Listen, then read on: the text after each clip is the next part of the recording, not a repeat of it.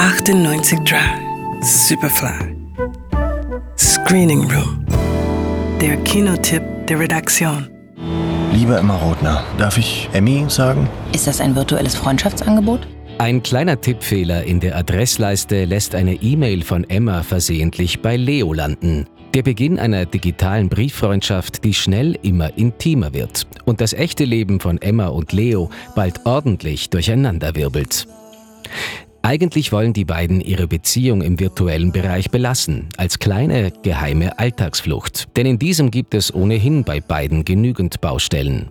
Leo kommt nicht von seiner Ex los und Emma ist verheiratet mit Bernhard und lebt mit ihm und den Stiefkindern ein angenehmes, aber bisweilen allzu routiniertes Leben. Bernhard ist etwas älter als ich. Ich habe ihn an der Musikhochschule kennengelernt.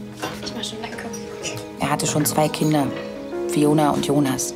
Und es ging dann ganz schnell, dass wir eine Familie wurden. Vielleicht ist nicht mehr alles so, wie es mal war, aber wir sind ein gutes Team, wir vier.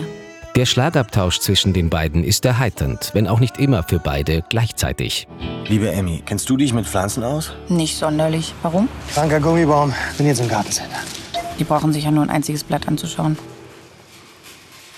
Du hast den ganzen Baum mitgeschleppt, stimmt's? Doch je intimer die Dinge werden, die die zwei sich anvertrauen, desto stärker wird der Wunsch, sich auch im echten Leben zu begegnen. Aber ob die geschriebenen Worte in der Wirklichkeit Bestand haben? Du hast recht gehabt. Wir treffen uns hier auf unserer kleinen virtuellen Insel. Aber wenn wir nie etwas Reales teilen, nicht unser Ping-Pong hier, sondern tatsächlich im selben Moment zur selben Zeit dasselbe erleben, wie lange wird unsere Insel noch ausreichend sein? Daniel Glattauers Bestseller Gut gegen Nordwind aus dem Jahr 2006 ist bereits erfolgreich für das Theater adaptiert worden. Dass eine Geschichte, in der die Protagonisten sich kaum begegnen, auch auf der Leinwand funktioniert, war dagegen nicht abzusehen.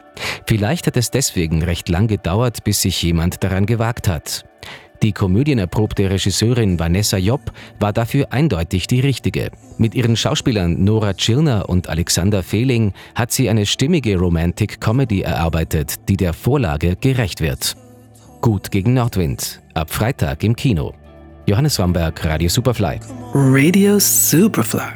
Im Kino. Screening Room wurde präsentiert von Film.at